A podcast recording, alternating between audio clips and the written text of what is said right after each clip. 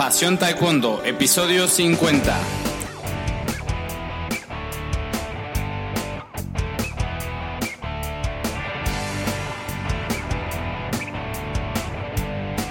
Hola apasionados del Taekwondo, buenos días, bienvenidos a un nuevo programa de nuestro podcast Pasión Taekwondo, el programa para los verdaderos apasionados, enamorados del Taekwondo. Bien, pues ya es martes y hoy vamos a hablar de un tema de educación, un tema que sin duda nos incumbe a la gente de taekwondo porque el, mucha gente busca al taekwondo como, como un auxiliar, como una herramienta educativa.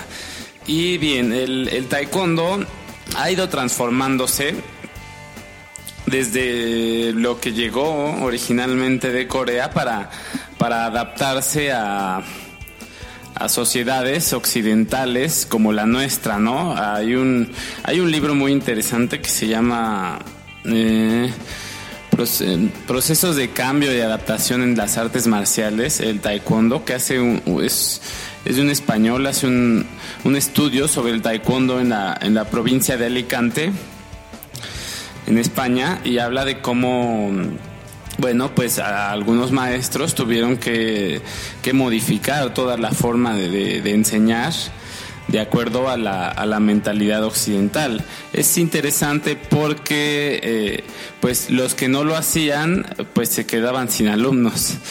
Entonces, eh, una de estas eh, formas de enseñanza que tuvieron que cambiar es el tema de los castigos en particular del castigo físico, pero también de otros tipos de castigo.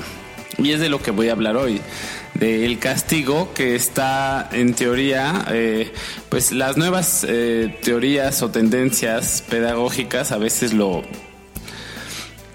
puede se cataloga como innecesario. Mm, yo en general soy, sí soy eh, partidario de que se use lo menos posible o, o prácticamente nunca pero eh, todavía se utiliza bastante y en el medio del, arte marcial es este es como a veces es el pan de cada día e incluso a veces eh, la gente lo busca, ¿no? O sea, los los padres de niños que llevan a a clases de taekwondo, eh, se llega a decir así de maestro, se lo presto con todo y nalgas, ¿no? Para que eh, sepa el maestro que tiene libertad de, de, castigar, que no creo que debería de ser el, el principal motor de, de, de, la educación marcial o de del sí del camino en el taekwondo del niño. Pero bueno, bien, ya en el tema, este un mensaje que yo considero totalmente erróneo del castigo es eh, incluso del premio también, porque a veces hay quien dice que es mejor premiar. Eh, yo considero ambos igual de potencialmente nocivos. Eh, tal vez un poco menos el premio, pero bueno, el, el mensaje erróneo que veo del castigo y del premio es que se manda un mensaje de que la cosa que el que se quiere que haga el alumno o el hijo eh, no vale la pena por sí misma. O sea, si yo te tengo que castigar para que hagas tu tarea o para que hagas una forma o para eh, te estoy mandando el mensaje de que eso es algo que aburrido o, o que no te deja nada por sí mismo sino porque lo tienes que hacer para evitar un castigo no permite al alumno descubrir la utilidad de eso, ¿no? Es, es, es un mensaje muy, muy escondido, pero, pero muy real. Estoy sobornándote con el premio para que no hagas, para que hagas esto, porque es algo pues tan desagradable que te tengo que sobornar. O al revés, ¿no? Es algo igual desagradable que si no lo haces, pues te castigo para que, para que lo hagas. Se han hecho estudios que indican que el castigo no modifica la conducta a largo plazo.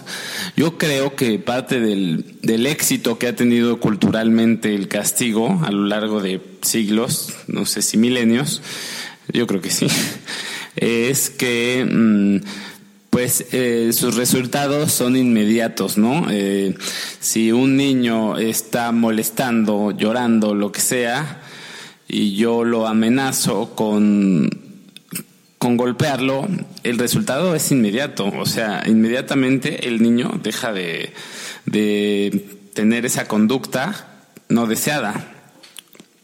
Sin embargo, en muchas ocasiones es el hecho de que no haga la, no, no realice esa conducta es más por miedo que realmente por entendimiento o empatía, ¿no? Si yo le estoy diciendo a un niño, pues no interrumpas a los adultos, o aquí estamos en, en relativo silencio o hablando bajo y no puedes estar gritando aquí porque mm, porque molestas a todos. Es un espacio pequeño y, y tus gritos no permiten que son molestos para nuestros oídos.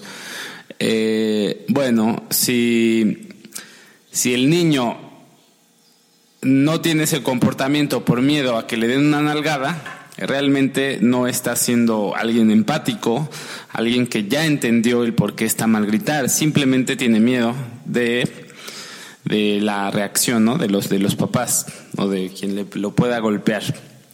Entonces el motivador principal de, es el miedo. Y ahí es donde yo veo un peligro grande en los castigos, porque somos a veces adultos muy miedosos, sociedades miedosas, que nos conformamos pues con ese trabajo eh, eh, mal pagado, aburrido, etcétera, porque no tenemos el miedo a cambiar, no tenemos eh, aceptamos también muchas injusticias porque vivimos con miedo, ¿no? Entonces, mm, creo que no, no es bueno hacer adultos miedosos y la oportunidad de, de cambiar a los niños está en nosotros. Este, en el caso de los premios, pues también es algo que mm, puede demasiado, puede ser volverse demasiado materialista y he visto casos increíbles, ¿no? Desde que cualquier conducta, lo más normal que deba de tener un niño, un ser humano saludable, pues los papás eh, premian, ¿no? Premian cualquier cosa, que te portaste bien, que no sé qué, que esto te premio, ¿por qué te voy a premiar? O que, por ejemplo, hiciste bien el examen de taekwondo, eh, te mereces un premio. Híjole, pues quizás un helado, no sé, pero eh, no veo yo mucho eh, sentido en otorgar un premio a un niño porque el premio principal ya está en el examen, en el, en el cómo te, se regaló el niño su examen, cómo lo hizo bien, cómo lo disfrutó, cómo mejoró, que eso es totalmente tangible. Cómo los niños, eh, cómo, hiciste tu propio examen, eso lo siente el niño, lo sabe, que se lo dice el maestro o se compara con él mismo y no requiere un premio extra, o sea, decirle a los niños que solo si, si hacen bien el, este examen eh, se merece el auto de control remoto, pues lo veo innecesario.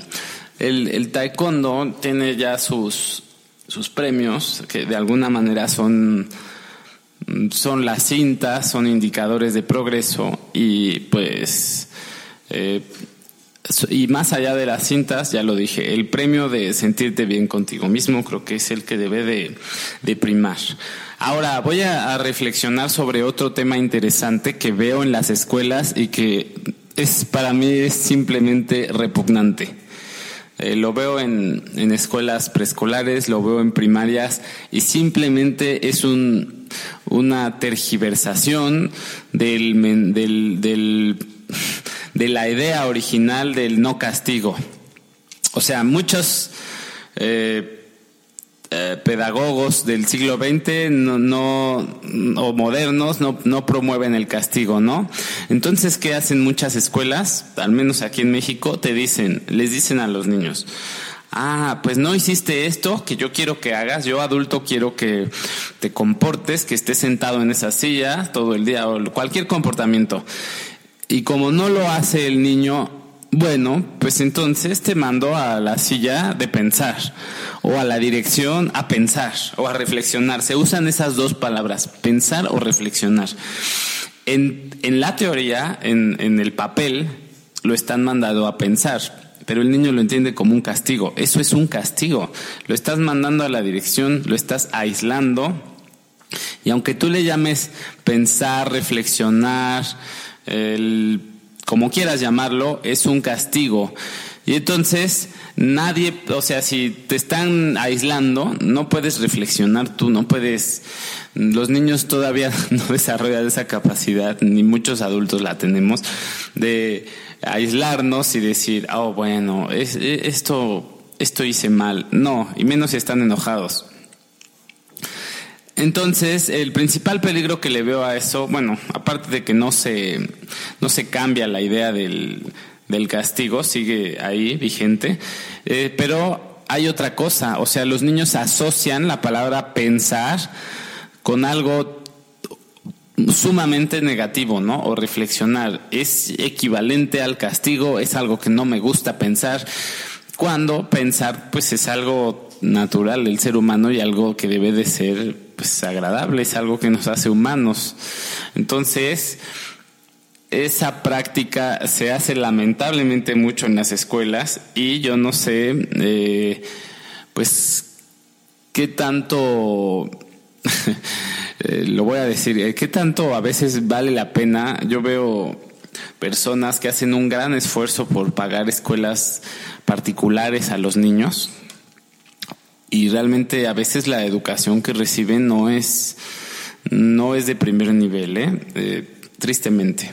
¿Por qué? Porque muchas ocasiones quieren pagar sueldos muy bajos, pero ese es otro tema.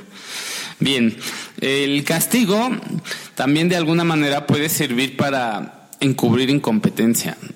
Ah, o sea, es más fácil para mí gritonear, imponerme a los niños gritando y dominando a través del miedo y con la amenaza del castigo que preparar una buena clase acorde a los intereses del niño. Eso es mucho más difícil, lleva más tiempo. Entonces, eh, pero el castigo es la vía fácil. ¿ok? Eh, yo estoy seguro, completamente seguro, de que no sé si Roger Federer tenga entrenador ahorita, pero no creo que sus entrenadores eh, lo tengan que castigar, ¿no? Hay, hay el, tanto el entrenador como el, el atleta van, tienen el mismo objetivo, ¿ok? Que es pues ganar algún torneo o todos los torneos o no sé. Pero eh, van hacia el mismo lugar. No veo a ese entrenador castigando, oye Roger, tienes que practicar eh, 100 saques más porque si no te voy a poner a hacer unas lagartijas. No, eso no sucede van encaminados hacia el mismo lado y yo creo que debe de ir la educación así, hacia los intereses del niño. ¿Ok? Mm, si la educación va orientada de esa forma, es menos probable que tengamos que recurrir a los castigos. Similar a, a lo de la palabra pensar y castigar, que mandan a los niños a reflexionar es la palabra a veces consecuencia que creo yo que se confunde mucho. Se confunde y se utiliza lo mismo para castigar. Ah, la idea de la consecuencia es que, por ejemplo, si yo no entreno, si un alumno mío no entrena lo suficiente y no domina los contenidos para hacer, por ejemplo, examen de taekwondo, pues no hace examen. Eso es una consecuencia pero no, no le estoy imponiendo yo, simplemente no la puede hacer porque mm, no lo permito, ¿no? No va, no va a pasar para que lo dejo hacer. Ok, esa es una consecuencia, es algo directo. Algo, si, si yo eh, decido eh, que no voy a llevar una, cargar una botella de agua a un viaje turístico por una, por las pirámides de Egipto, que hace tanto calor, pues la consecuencia será que me va a dar sed. Pero a veces se confunde consecuencia con ah, no haces lo que yo quiero, te doy unas nalgadas. Este, sí, como medio de, pues sí, de manipular. Entonces, eh, creo que las consecuencias deben de ser algo sumamente relacionado al, a la actividad, porque así es la vida. O sea, la vida claro que tiene consecuencias, pero son directas, ¿no? Si yo eh, no abro mi escuela de taekwondo 20 días o 30 días, eh, mi papá no va a venir y me va a pegar. No, pues se van a ir mis alumnos y esa será la consecuencia. Es algo totalmente natural y relacionado. ¿Ok? Bien. Eh, bueno, esto ha sido, esta pequeña reflexión ha sido todo por el programa de hoy. Es un, es un tema muy apasionante que todavía no, pues no hay unidad, ¿no? Todavía por ahí hay eh, algunas divergencias. Si bien yo, eh, la mayoría, o sea, ya la, la mayor tendencia es a no castigar.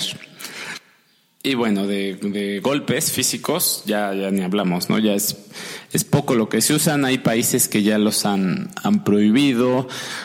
se usa mucho esa, esa de que, bueno, lo voy a, lo tengo que decir. A, a mí me golpearon y soy un gran hombre. O eh, los hijos de ahora, no sé qué, y los niños de antes, no sé qué. Perdónenme, pero no. O sea, la educación de antes produjo lo que tenemos ahora, las guerras que tenemos ahora, tenemos mm, en México una eh, criminalidad increíble y los niños de antes eh, fueron realmente niños educados a la antigua. Entonces, que no vengan con que si no les pegan a los niños, no se hacen adultos de bien, porque lo que tenemos ahora no son así que no, no podemos decir que es el ejemplo de, de sociedad perfecta. Bien, eh, pues ha sido todo por hoy. Apasionados del taekwondo, un tema más de educación, pero sumamente relacionado al taekwondo. Bien, pues nos vemos mañana. Mañana tenemos la entrevista con Jesús Tortosa. Eh, si, bueno, estén atentos, va, va, a estar muy buena. Ahí, por favor, les encargo que la compartan y nos regalen unos likes en iTunes, iBox o en Spreaker. Bien, hasta luego. Gracias.